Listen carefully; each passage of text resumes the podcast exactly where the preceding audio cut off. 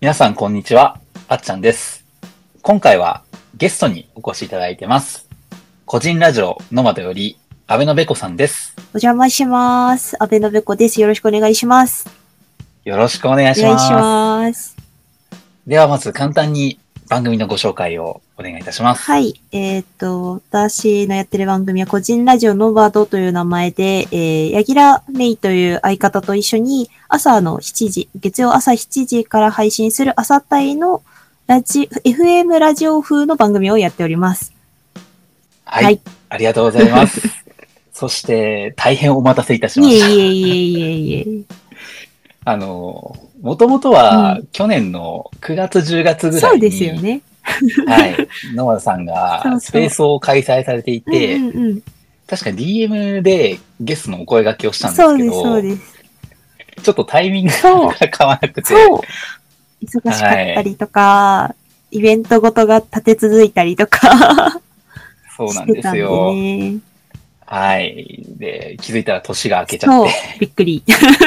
びっくりなんですけども、本当に大変長らくお待たせいたしましたいえ。いえ。ありがとうございます。なかなか一人で来ることないので、うんうん、そう。そうですよね。うん。普段は、ノマドさんでは、1時間とか、うんうんうんその限られた時間の中でコーナーを設けてっていう風にそうですね。されていることがうん多いですよね。そうなんですよ。よ。まあ、今回はどちらかというと、まあ、時間とかに縛られるというよりは、あの、もう自由にはい。喋りたいだけ書いて、喋ってください。やった。おしゃべりのコーナーだ。よ はい、おしゃべりしましょう、はいたくさん。ろしくお願いします。よろしくお願いします。で、今回お越しいただいた際はに何話そうかっていうのを、先日のポッドキャストの、まあ、新年会の方で飲み会でおね。話を、うんはい、飲み会でチョコつまみながら、お酒飲みながら しましたね。話して、は、はいいいましたうんね。うん。でその中で VTuber の話がはいはいはいすごい盛り上がりましたそうよね。ですね。VTuber、YouTube 界隈 で、あの、ひとしきり盛り上がり、そうですよね。途中から、あの、おすすめの配信を教える会になるみたいな。うんそうそうそうそうそう。うんいや、あれめっちゃ楽しくて、いうんうんうんや、せっかくなら VTuber の話してみますかそうってですね。いうことで、はい。今回ははい。お話をさせていかいただこうかなと思うんですけども、はいはあの、べこさんは普段見ている VTuber ってどのくらいいらっしゃるんですか？あー、えーっと、数で言うと、しっかり結構見てるかなっていうのは、3、4人しかいないのかもしれないんですけど、うんうんうん。まあ、あの、有名どころというか、大きな事務所的に2時3時を渡り歩きながら、ちょっとずつ見てる感じ。うんうんと、あと、個人 V を何人か追ってるぐらいですかね。そもそも知ったのが、最近、知ったというか VTuber をちゃんと見るようになったのが、1、はい2年、1年ぐらいなので、意識するようになったのはもっと最近なので、なんかう、んうんうん今は広く浅く見てる感じですね。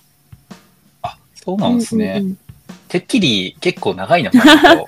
知ってはずっといて、うんうんそれこそ、まあ、私、もともとニコニコとか見てた人なので、配信界隈うんはすごく、なんだろう、知ってるとか、見たことある。で、そこら辺の界隈から、まあ、ある意味、転生して、V になったらしいぞ、みたいな噂とかも聞いてるから、ああ、やってんな、流行ってんな。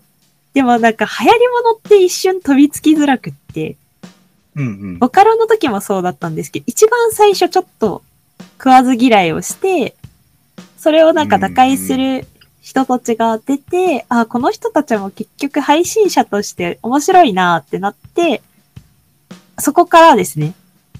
あ、なるほど、なるほど。23時、まあ個人 V から繋がってて2時3時を見るように、まああと配信系あ、ゲーム実況系で2時3時を見るようになって、あ、こういう活動してるんだみたいな感じで広がってった感じですかね。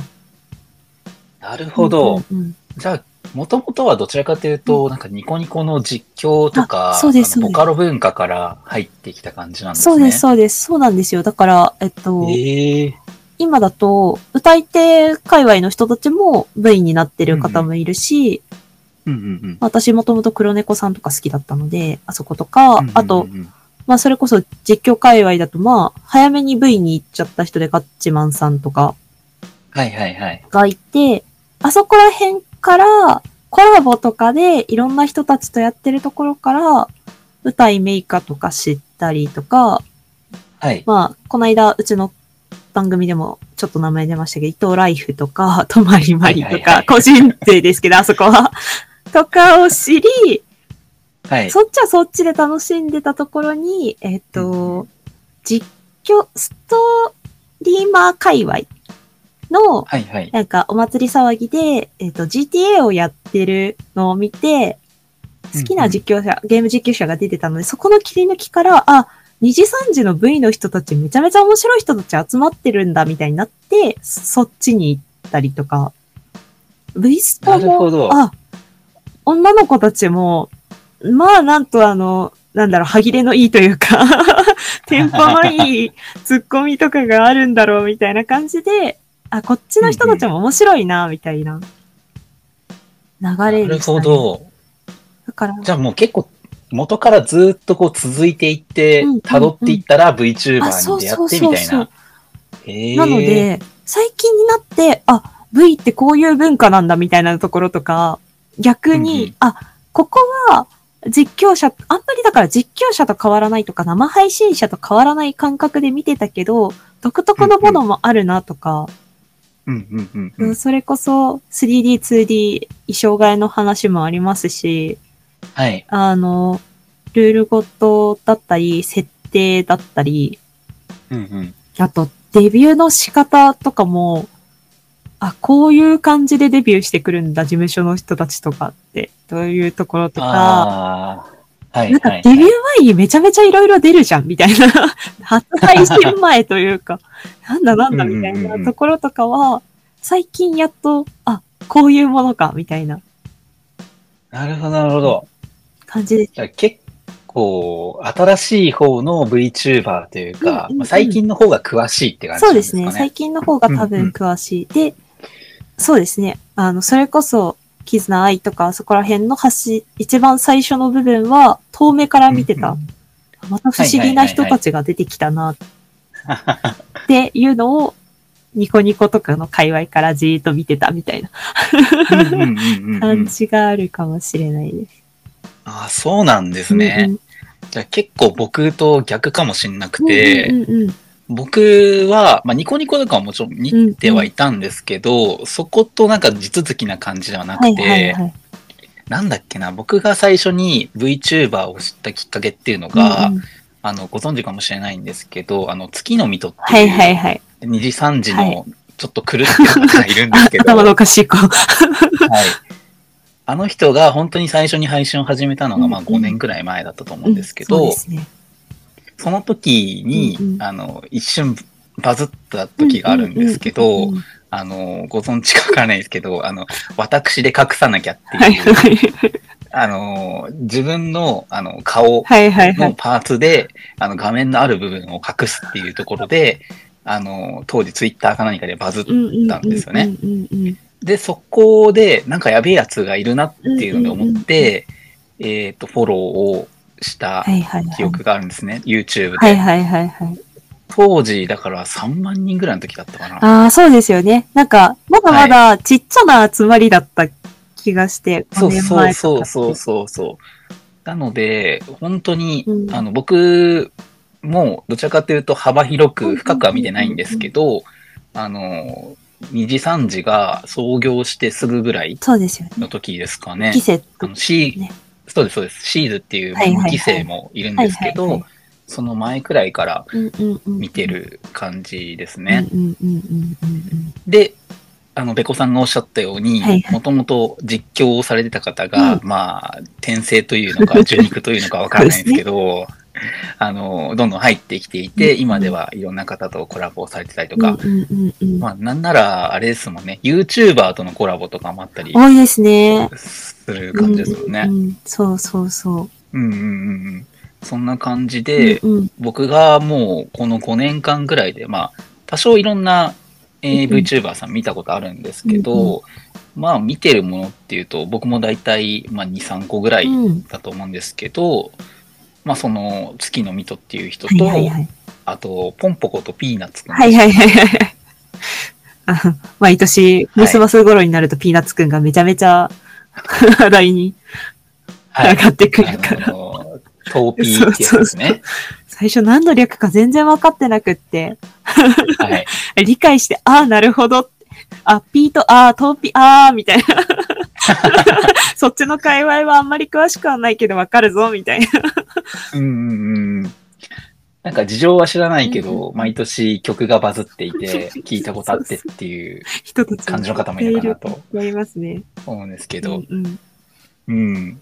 まあそんな感じでして、僕も、まあ初期の VTuber の、まあ四天王とかっていうのがいた時代からうん、うんうん一応こう遠目に見てたりとか、うんうんまあ気になる番組があったら見てたりっていうのはしてたので、うんまあある程度は知ってるかなっていう感じですね。うんうんうんうんあの、本当に、今めちゃめちゃいるので、うん。VTuber 見始めると、よくわからない VTuber のショートがめっちゃ流れてくるようになって、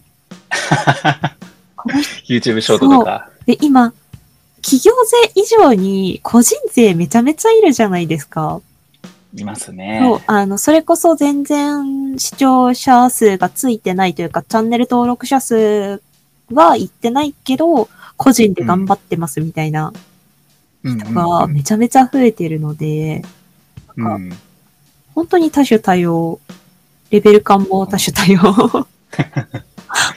面白いなと思って、なんか、自分も配信者側になってる手前、余計になんか見てて、ああ、いろいろ頑張ってるなーみたいなのを僕 見ちゃうんですよね。ですよありね。ますよね。うん。なんか VTuber が始まった当初っていうのは、な本当になんかそのキャラクターとかをうんうんもともと持っていて、はいあの絵も可愛くてみたいな、うんうんうんバーチャルの世界でっていう感じだったんですけど、なんか最近は本当にもう元々一芸を持っている人が、うんあの転、転生されたりとか多、いですね。なんか秀でてる方が多いなっていうのはすごい感じます。確かにそうですね。なんか、一般人みたいなタイプってほんと少なくって、うんうんうん。で、一般人じゃない人、一個秀でてる人がその上にキャラを被って、みたいな、大渋滞を起こしてるタイプとかが多いな、みたいな。うんうんうん、かもうなん。か、普通に側出して頭おかしいこと知ってたら大変なことになってただろうな、みたいな。まあ、昔もの方がそういうのは多かったのかもしれないですけど、パンチ力のあるタイプの人、多いなぁ、いるなぁって思いながら。そうですよね。本当に。うん。あのー、二次三次はどちらかというとなんか芸人枠の人が多い印象がありますし、あの、本当になんか一芸持ってる人が多いなっていうのもあれば、例えばホロライブとかは。どちらかというとアイドル路線ああ、はいはいはいはい。感じもありますよね。そうですねん結構多岐にわたって、うんうんうん。なんですかね、VTuber っていう一括りにうんうん。できなくなってきてる感はあるなと。そうですね。。事務所によって色やっぱ違うから、なんか芸能事務所と変わんないなと思いながら。そう本当にそうだと思います。めちゃめちゃ私最近青桐高校が流れてくるので、君たちは女の子でしょ？みたいな。芸人さんじゃないよね？みたいな。ブラックジョークで笑わせるみたいなのが得意なタイプ。そうそう。かなり際どいところを攻めてましたよね、そうそう確か。だけど高校ってことだから18歳なの？みたいな タイプうんうん。のなんか、なんだろう、バラドルみたいな連中だなって思うって、んうんあれはあれで面白いけど、確かに戦国時代の中で生きるためにはそういう分類もしなきゃいけないのかって思って、すごいなと思って。本当ですよね。あと、何でしたっけ？去年くらいだったか忘れましたけど、最高齢 VTuber みたいな。ああ、おはいはいはいはい。おばあちゃん VTuber みたいな人がいたりとか。そう。もうなんかみんな、こうなってきたら、最高齢とか、史上初みたいなやつとか、取りに来るけど、おばあちゃんもなる時代か、みたいな。まあ、そうですよね。まあ、ある意味性別にとらわれなくてもいいっていうところはすごい。いいなっていうところもあったりとかするので、先ほどもお話ありましたけど、あの、もう側は、側って言い方が失礼ですけど、あの、肉体はうん女性だけど、体は男性っていう方もいらっしゃるはいじゃないですか。はいはいはいはい。いろいろありますあれもすごいなって思いますよね。すね。魂は、絵を描いた男の人。肉体は、その人が描いた可愛いというか、美人なお姉さん。まあ、糸ライフって言うんですけど。あれに関しては、あれで成り立っちゃうようになってるので、うん。そう、あれは、あの、あの人はバズりたくって、よく、えっ、と、ボイスチェンジャーが世の中にはあるので、無料系はい。のボイスチェンジャー、まああんまり精度いくないやつで、音萌え声を作って、時々挑戦するんですけど、もはう浸透してる上に喋り方もバレているので、あれで聞いたらうん。私の中じゃ、もうなんか副音声で男性声が聞こえる状態で、脳内副音声状態で。でもなんか、みんなに笑われながら、あの、お父さんを返せと。まあ、元の声を返せと言われ、罰ゲームのように元の声に戻るっていうのを繰り返してるのを見ると、それで笑いが取れる世界ってすごいな、みたいな。いや、本当ですよね。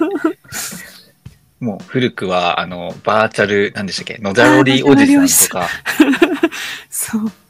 そう。当初はすごい衝撃を受けてましたけど、もう今となっては、それも一つの個性というか、そうそうそう。そうなんですよね。なんか、バビ肉って言って、あの、見た目、なんだろう、可愛い女の子になれるよみたいな売り方をしてるのかなって思ったら、可愛い女の子になりきれてないおじさんたちが出てくるっていう、この、世の中の今って、ほら、とまりまりみたいに完全にお中男の人だって、おじさんだって公式は言ってるのに、女の子にしか見えないタイプもいるわけじゃないですか。今の技術だあの人すごいな、本当に。今の技術だと本人の努力次第では、おじさんが女の子になれるのに、なぜあの人たちはおじさんなんだろうっていう。うんうん。で、それにならされたリスナー、視聴者層は、あれを受け入れられるようになってしまうってすごいなって思って。人間って不思議だなって。うん。なんかあれですよね。そういう声とかを超えて、本当にもう魂がみんな好きなんでしょうね、その人の。そうですね、そうです。でもなんか、その魂の側はもう、た肉体はやっぱ、あれがしっくりくるようにならされていくというか、あの動きであの声だから、あのキャラクターであるみたいな認識の仕方をしてるんだなっうんうんうんていうところもあって、うんうん。なんか、確かに。あの、私たち、ポッドキャスターは見えない、顔がわからないまま聞くので、みんなの自由にしていいよなんですけど、うんうん VTuber は漫画とかアニメに近いので、側を見せられて、声はこれですって言われて、それで鳴らされていく環境なのかな。で、それで、そうですね。うんなんかみんなが楽しむコンテンツなので、まあ多種多様だけど、まあ、なんなんだろうな。すごく不思議な世界観だなって思って。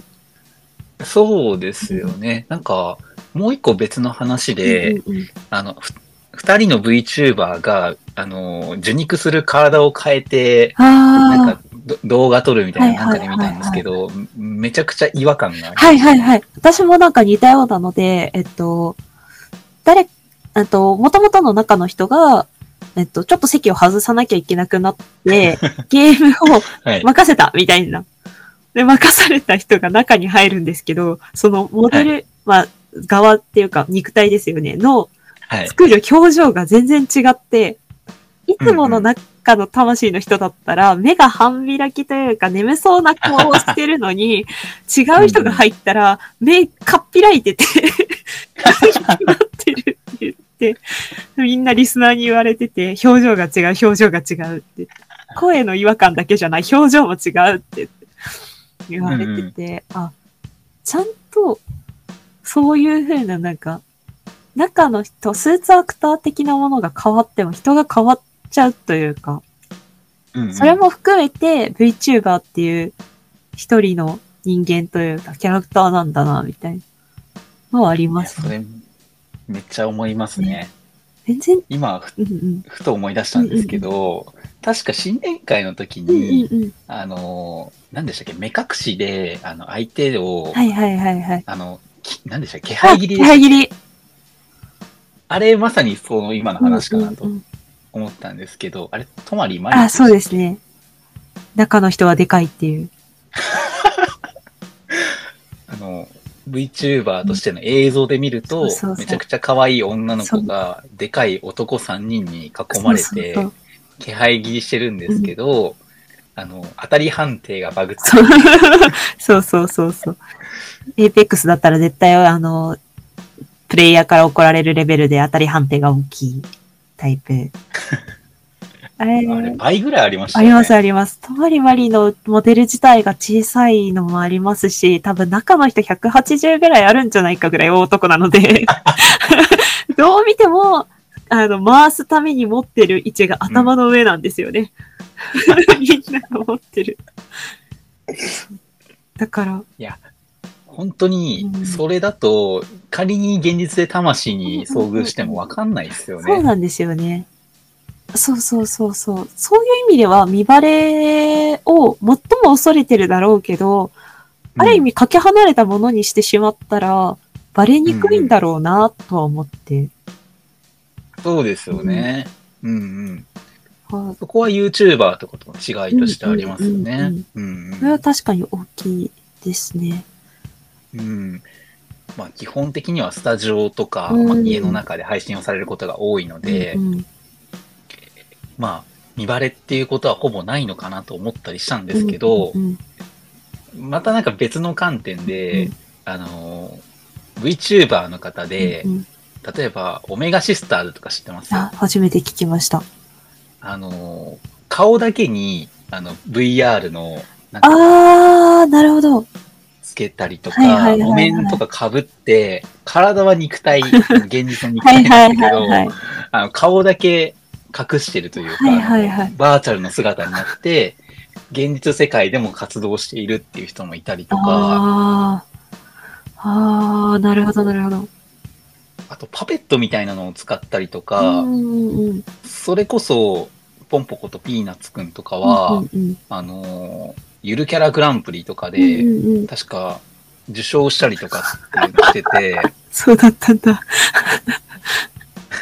なんかもはやバーチャルと現実の境目って結構なくなってきてるんじゃないかうんうんなっていううん。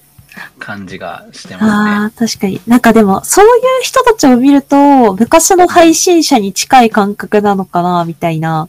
うんうんうん顔を隠すというか、姿を見せないっていうのが、なんか、流行りじゃないですけど、ステータスじゃないですけど、うんうんやり方みたいな。なんか、でも昔からいますよね。そうです、そうですね。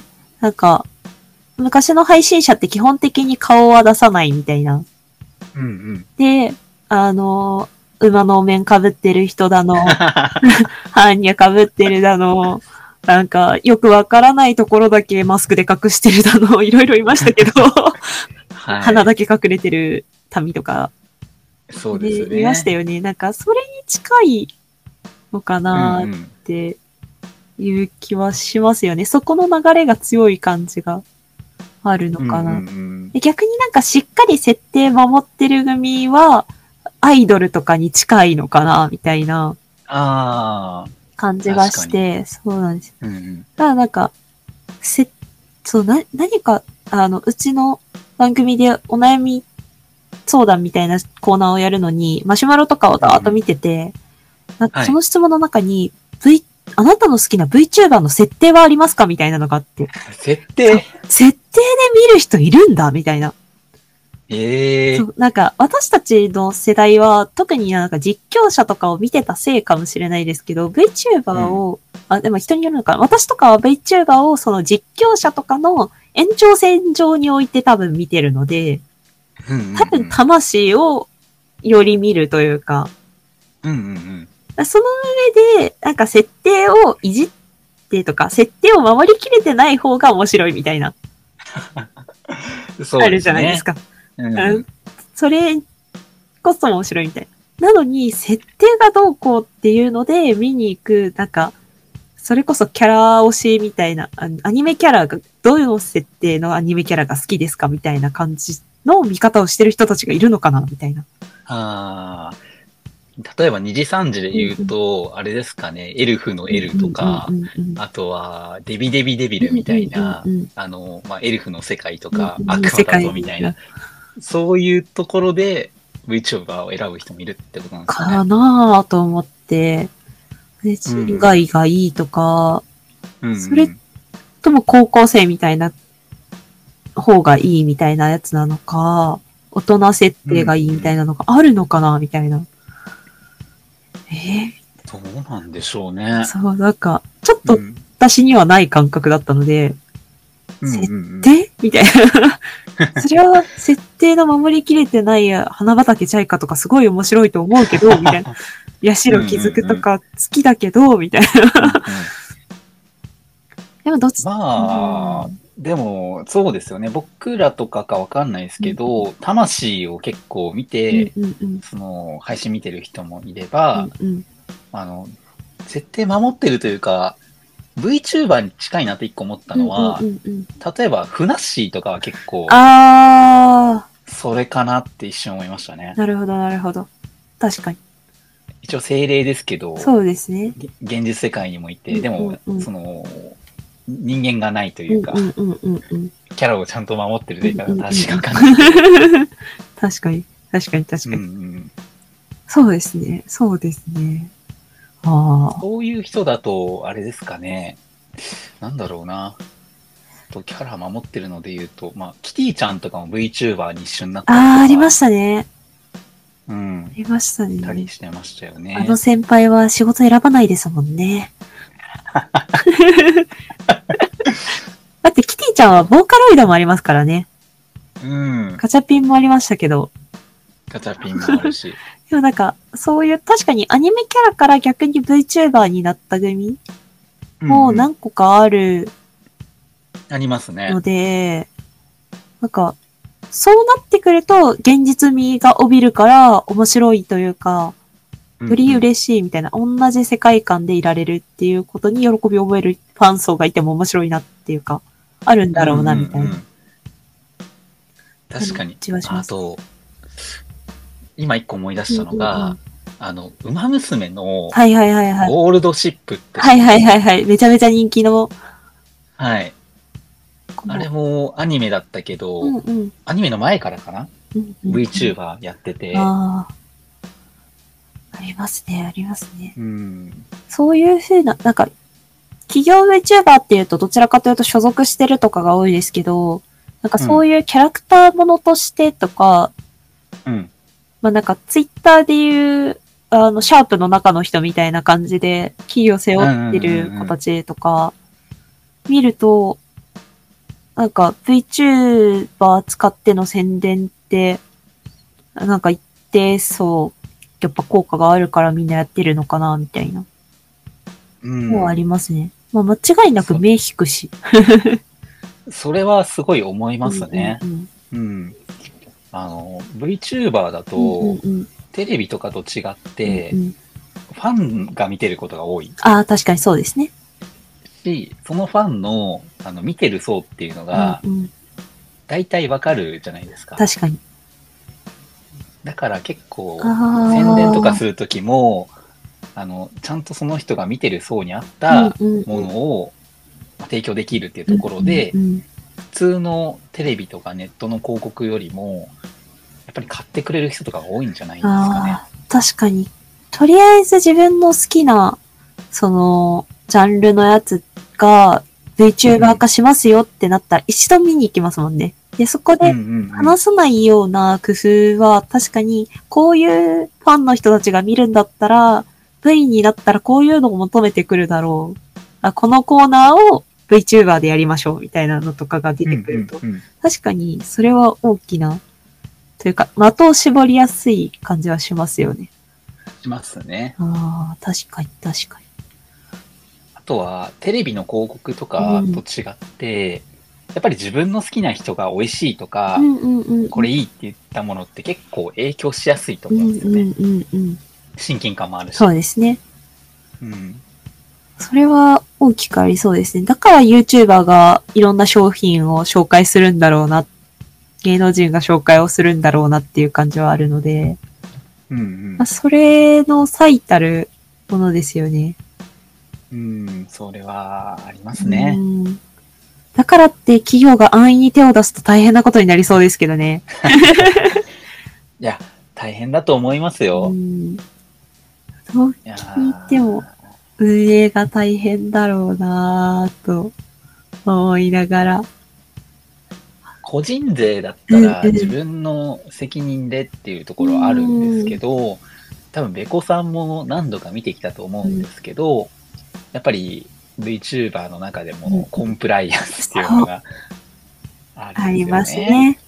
特うんに企業組所属している人たちは、やっぱりうん会社が守ってくれる分、自分たちも守らなきゃいけないものが多いので、うん。難しいですよね。うん。それが原因でやっぱ卒業してっちゃう子たちもいるので。そうですね。ね最近増えましたね、そういう話を聞くことも。そうですね。なんか、うんそれこそ会社が大きくなると起こる問題はどこにでもあるんだろうな、みたいな。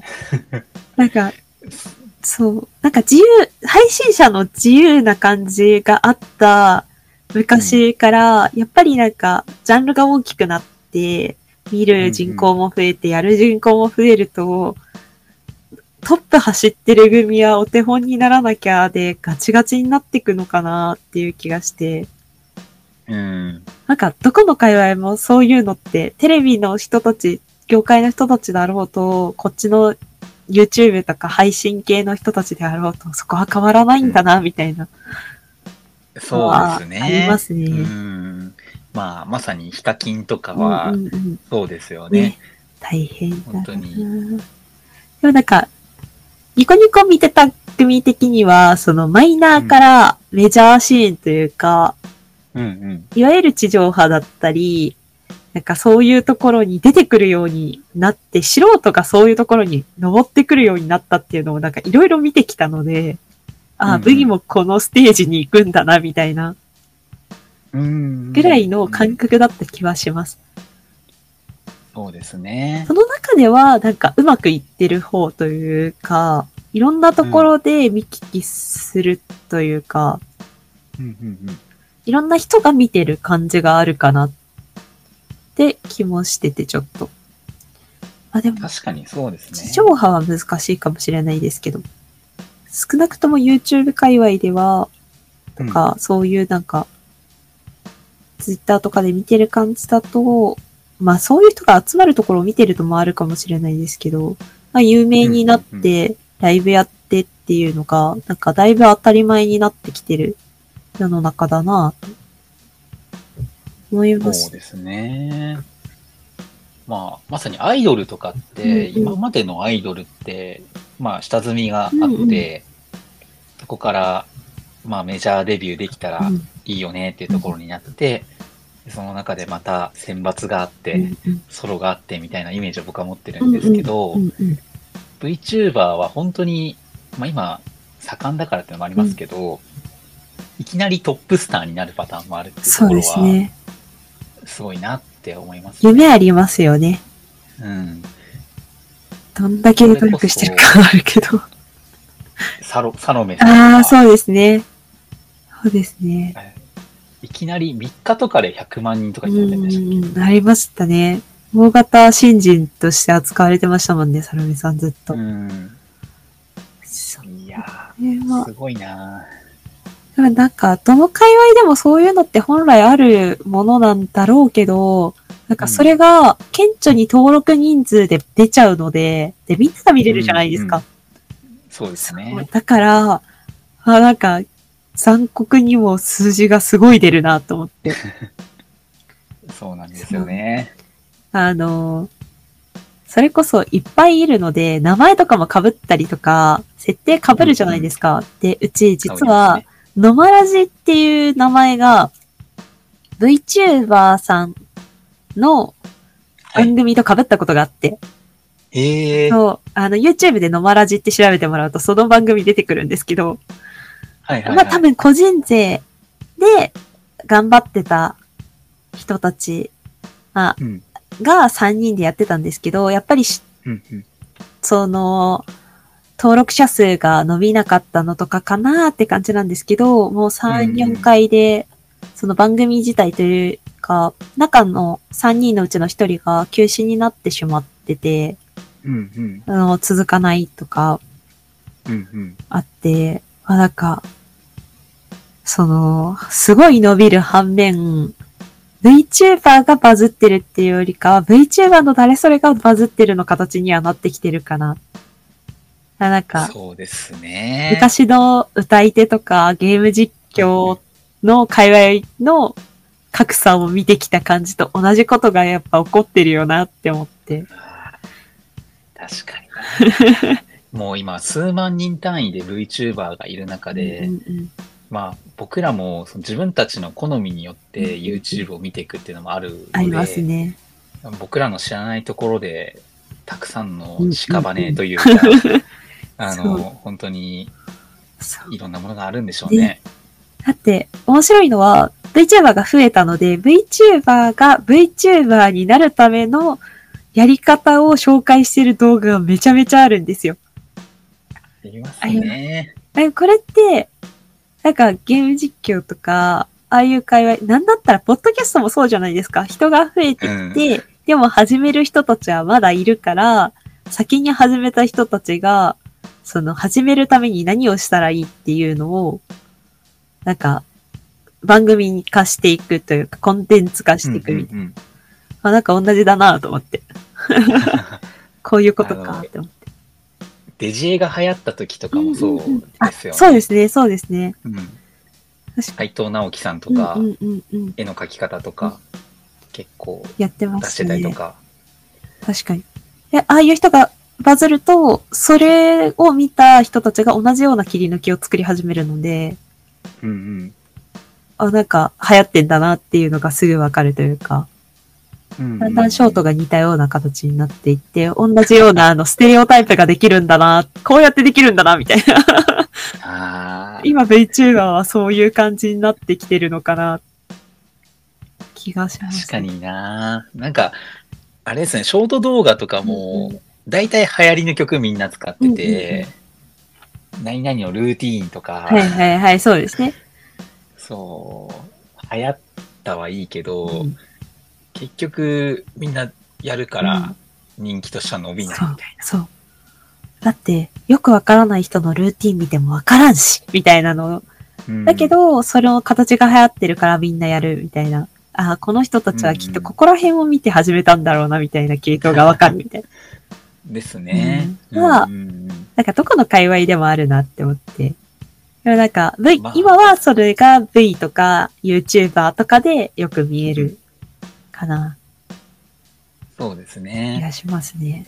うん、まあ、ポッドキャストもそうじゃそうだよなって思って。そうですね。結構流行してることをテーマに話すと、うんうんやっぱり聞いてもらえるうんしインプレッションが上がるみたいなところで出してる方もうん戦略としていたりはするうんありますとは思うんですそう。うん。いやーでも、ポッドキャストよりも YouTuber の方が残酷ですね。そうですね本当に、ここまで苦労して頑張ったのに、登録者が伸びないうんみ。たいなところが如実に出るし、そうですね。それが相手からも見えるじゃないですか。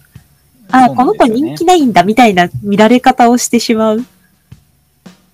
歴が長いと余計にそれが見えちゃうのが残酷だなと思って。そうですね。Spotify とかだと視聴数は自分たちにしか見れないじゃないですか。うんうんだから、この番組が人気かどうかは、聞いてる人にはわからないんですよ。うん良くも悪くも。なんで、なんか、そこが、数字って残酷だなって。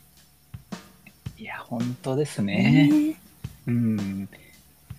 なんか、僕は結構、ポッドキャストやってるところで数字とかはあんまり気にはしないうんつもりではいるんですけど、ああいう風にさらされた時に、いうんや、どんなプレッシャーを感じるんだろうかなっていう。うんうんうんポッドキャストは、それこそ人によっては自分のスマートフォン1本だけでやってる人もいればそうですね。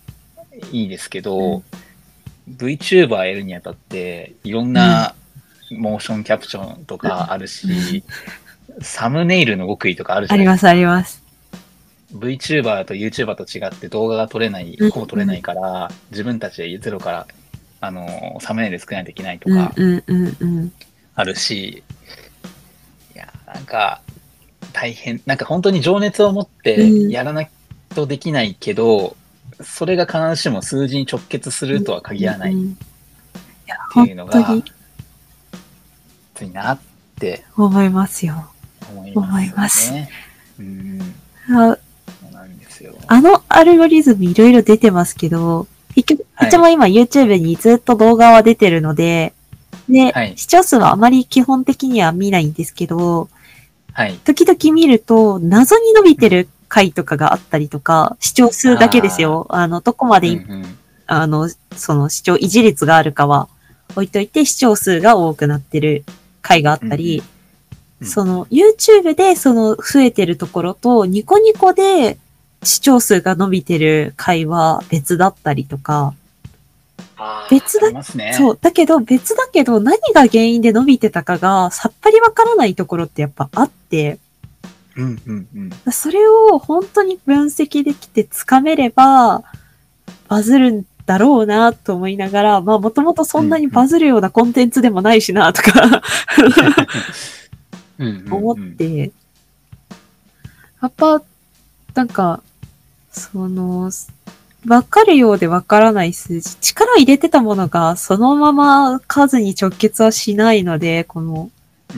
配信業界というか、界隈。そうですね。なんか素人の分析は追いつかないです、全然。モダリティクス見ててもわからないことだらけ。本当に VTuber とかでも、ある日どこかの、なんだっけ。な。なんかの食べ物のサイトが落ちたんだはいけど、はいはい。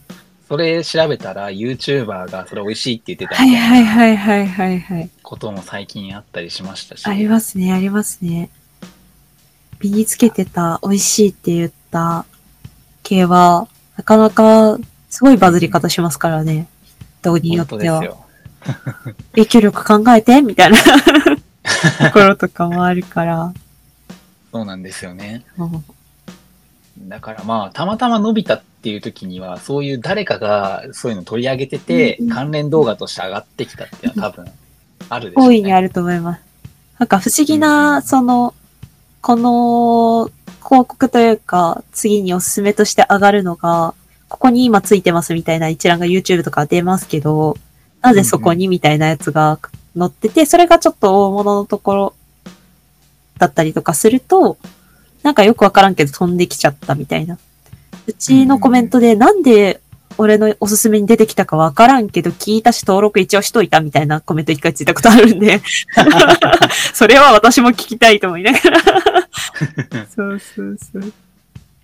とかはありますね。まあ、どう、どうなんでしょうね。それも、もしかしたら、そういうレコメンド的なところなのか、関連動画なのかわからないですけど、うんあまあまあまあ、うんうん。やっぱり、なんですかね、YouTube とかと違って、ポッドキャストのいいところは、なんかそこまでこう、なんていうんですか、効果音とかもつけないし、うんうんあの、装飾もそこまでしなくていいし、うんうなんかもう少し聞いてる人に寄り添ってる感じがするところうんうん。が、僕はいいと思うので、うんうんうん。まあ、うまく媒体の使い分けじゃないですけど、そうですね。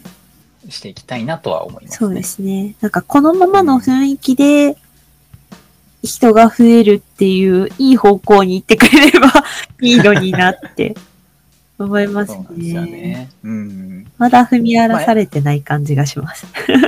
そうですね。あのーやっぱり人によっては、うんうん多分聞いてる人の中とかでも、ポッドキャスターの方とかいたりすると思うんですけど、やっぱ数値を追い求めてやってしまうと、最終的になんかメンタルに来るんじゃないかなと。そうですね。数はついてこないですからね。うんうん。そう思ったようにはきっと、そんなことができるんだったらきっともっと早くいろんなところで有名になってる気もするので。そうですね。うん。まあでも、やっぱり周りの例とか見てると、うんうんうん続けてるといいことはやっぱりあるので、間違いなく、こんな素人でもファンがついて、こんな、うん、私たちの配信でも、毎日楽しみにしてくれてる、毎週楽しみにしてくれてる人たちと繋がれるとか、うんその、同じようにやってる人と繋がれるっていう意味では、まだまだ距離の近い、うん、なんだろう、媒体のところだろうなと思うので、ポッドキャストって。うんうんなんか、そういう意味では、数よりもつながりの方だったり、うんうん反応っていうものを見て楽しんでるか、自分の好きなものを追い求めてる方が、楽しめるんじゃないかなって気はしてますね。いますね。うん。まあ、さすがに VTuber ほどうんうん。ドーンと伸びることは、ままだしばらくないのかなと思うんですけど。うん。難しいかなって気がします。うんまあ、どちらにしろここからやるにしても、うんまあ、実況者の人とか芸能人の方とかっていうところはどんどん参入してくるっていうのはよくある話なんで。そうですね。うん。まあ、難しいですね。そういう意味では。そうです。VTuber もそうですけど。そうん。そうなったら、どういう形でバズるんですかね？なんか、すでに芸人さんたちのラジオみたいな形のものは、皆さん聞いてたりとか、めちゃめちゃ流行った時期があったわけじゃないですか。ラジオとして聞いてた。うんうん。じゃあ、その次、その形じゃなくて、素人が、まあ、もうすでに、あの、ね、あの、ラジオ番組の方、地上波でっていう方々もいるので、あれをモデルケースにするにしても、あれと同じ方って、なんか次々と出ていくのか、そうなった時に、今のそのポッドキャストとは違う方の、その流行りの方っていうのが出てくるのか、どうなんだろうなと思って。そうですねうん。なんか、それは、あれですね。なんか、ポッドキャストそもそもの問題として僕はあると思っていうんてう、んやっぱりなんかその、知ってる番組か、ランキング上位の番組しか目にする機会がないあ、確かにそうですね。結。構あるんうで、ん。なんか新しい発掘方法がないかなっていうのは、常日頃、まあ、うん、発掘方法であり、発掘してもらう方法ではあるんですけど、それはよく考えることがあるんですけど、ね。まあ、それこそ去年の、例えば、ジャケ聴きってうんいうアートワークを展示するみたいなところ、すごいいいと思いましたうし、まあ、もしかしたら、その、ポッドキャスト以外からポッドキャストに来てもらう方法っていうのはあるのかもしれないなと思うんですけど、うんうん例えば、まあ、ノートっていうブログのサーはい。ビスとかもあれば、あとは何ですかね、なんですか？あの、TikTok とか、あインスタグラムとかーで、うんあの、切り抜きされてる番組さんもあったりとかって聞。きますし、そうですね。うんはい、一回ニコニコ超会議とかにね、なんかブースが、でもブース出しても聞かないかな。でもあっちの界隈とは親和性そこそこあると思うんですけどね。うんそれこそ、どっか特化の人たちがいる。で、その特化の人たちが面白いみたいなところがあるので、うんうんうんなんか YouTube ほど大会ではないニコニコあたりが、まだなんか近い感じがあるのかな、みたいな、な時々思うんですけど、そうですどうなんですかね。ね。まあ、でも、農系ポッドキャスターさんの方々とかは、結構、もともとが農業されてる時に手が空いてるから、聞いてて自分もっていう方多いんそうでで、すね。まあもしかしたらそういう耳が開いてる方とか、うん何か作業をしてるとか、うんうん。そういうところをターゲットに新しいプラあッあ、トフォームなり何かがあるとそうですね。いいのかなとか思ったりしたんですけど、飛行機ですか？いや飛行機に乗るとか。乗ってる人。飛行機、だから、フラ、なフライト内のああ、そういうことか。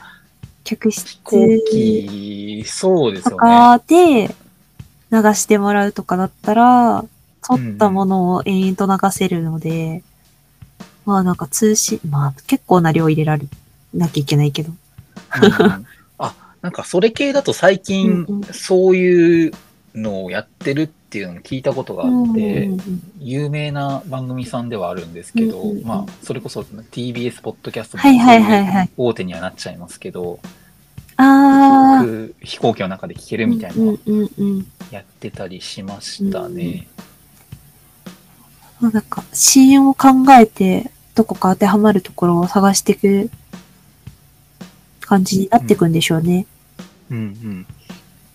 まあでも、コロナも明けましたし、うん。うん通勤電車に乗ってる人たうち、んうん。めちゃくちゃ増えたんうんで、うんうん。なんかそういうところをターゲットうんうにん。サービス展開することができないんですよね。うちか。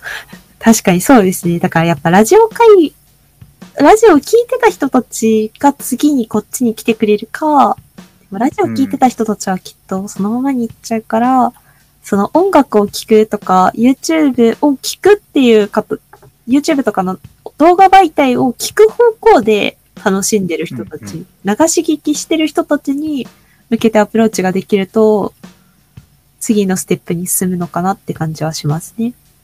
うん。多分その切り口だけど、そのメジャーなところだけじゃなくて、うんうん何かしら別の方法で広くうん。うん。周知。見つかるみたいなの見ないのかな。なんか、ステーションみたいなのがあるといいんですかね、音楽の。Amazon Music とかだと、こういう気分の人とか、こういう人向けステーションみたいな感じで、なんかごちゃ混ぜうんでうんずっと流しててくれる、なんだろう、ラジオ局みたいなのがあったりとかするので、うんうん。そういう感じで、なんか、まあ、プレイリストですけど、簡単に言ったら、うんうんうん。そういうのを作って流し続けるみたいなのが、一個、あったら聞くのかな。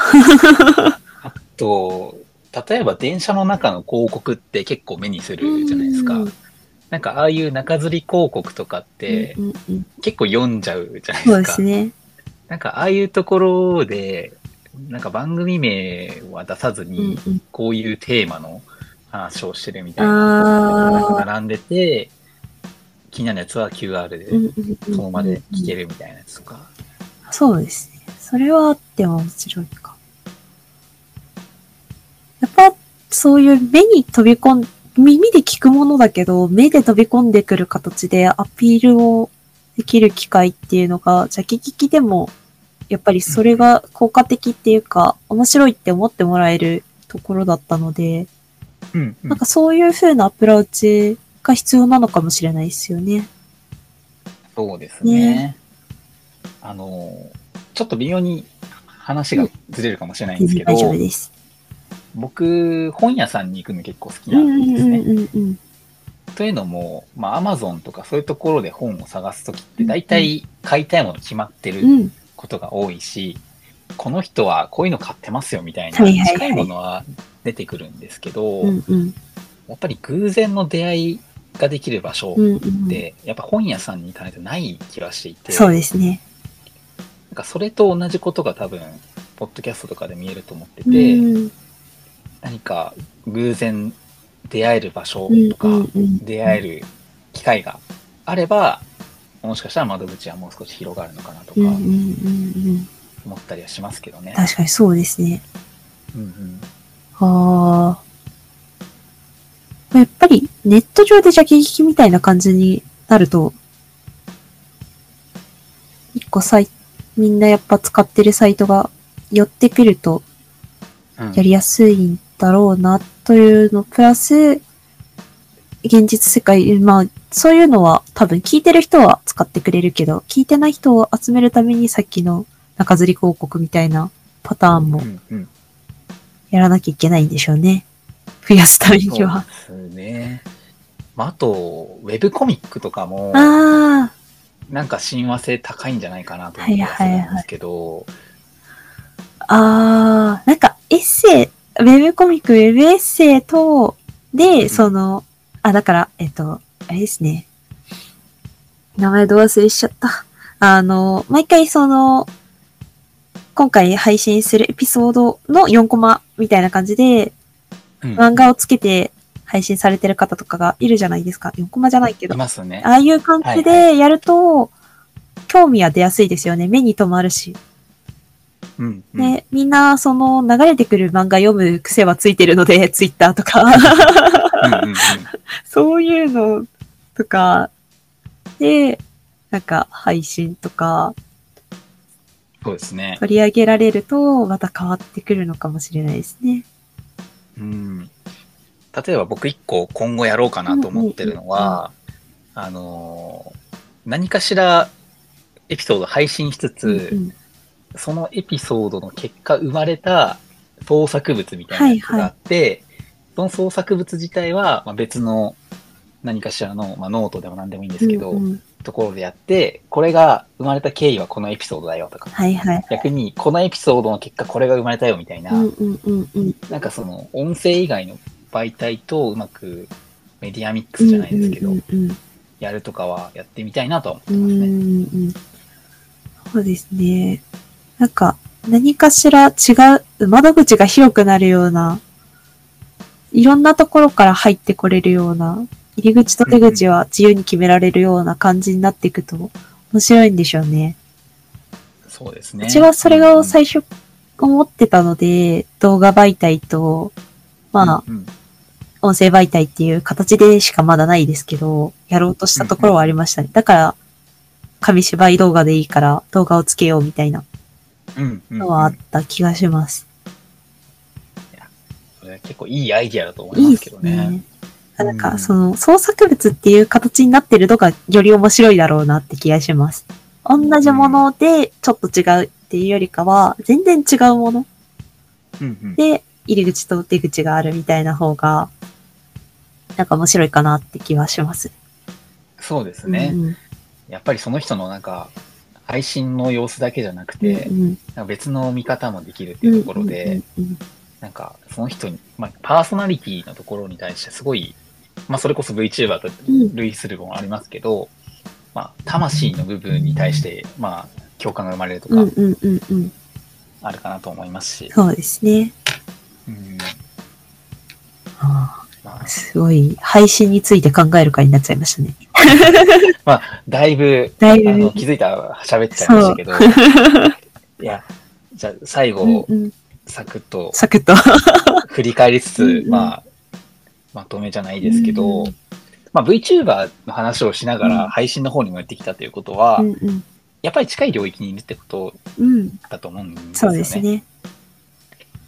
そうなるとやっぱり今後 VTuber と言いつつ、もしかしたらもっと音声に寄ってくる方もいるかもしれないし、逆に僕らみたいな素人も含めですけど、ポッドキャスターが、まあ、ビビジュアルなのか何なのかわかんないですけど、うんうん。近づいていくというところもあると思うんですが、うんうんどうでしょう、ベコさん的には将来的うん。うんにうん。どうなっていくと思います、なんか、混ざり、寄ってく、どこに着地するかはわからないですけど、より、うん。その、パーソナリティを売る人たちと、そのキャラクター性を売っていく人たちなんか、言ってること同じに聞こえるかもしれないんですけど、その中の人の人間としてのリアルを売る人たちと、キャラクターとしての面白さというか、作りたものを売っていく人たちが、やっぱり配信業界も出てくるんじゃないかな。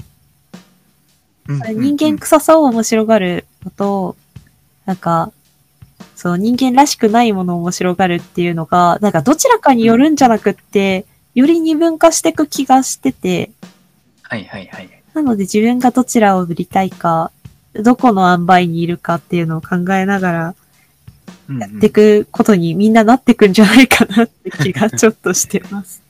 そうですね。まあ、ライフログを結構うん、ポッドキャストでされてる方もいると思うんですけど、まあ別に嘘言ってもいいわけですからね。そうそうそう。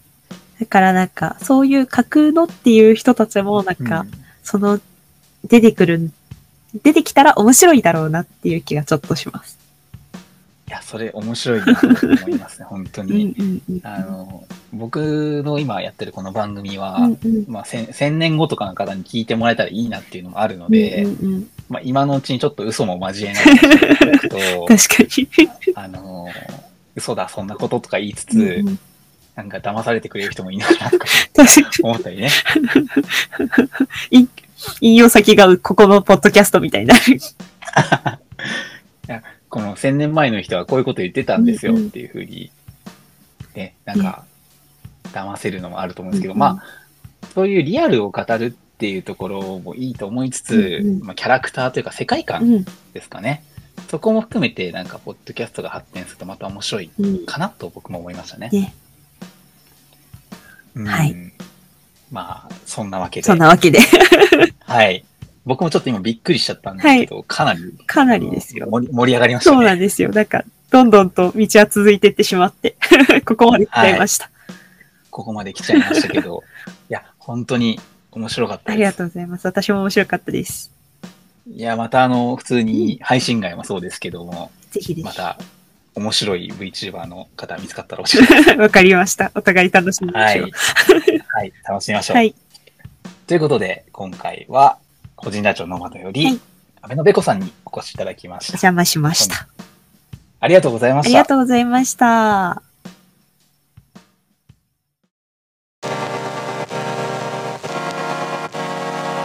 The girls and the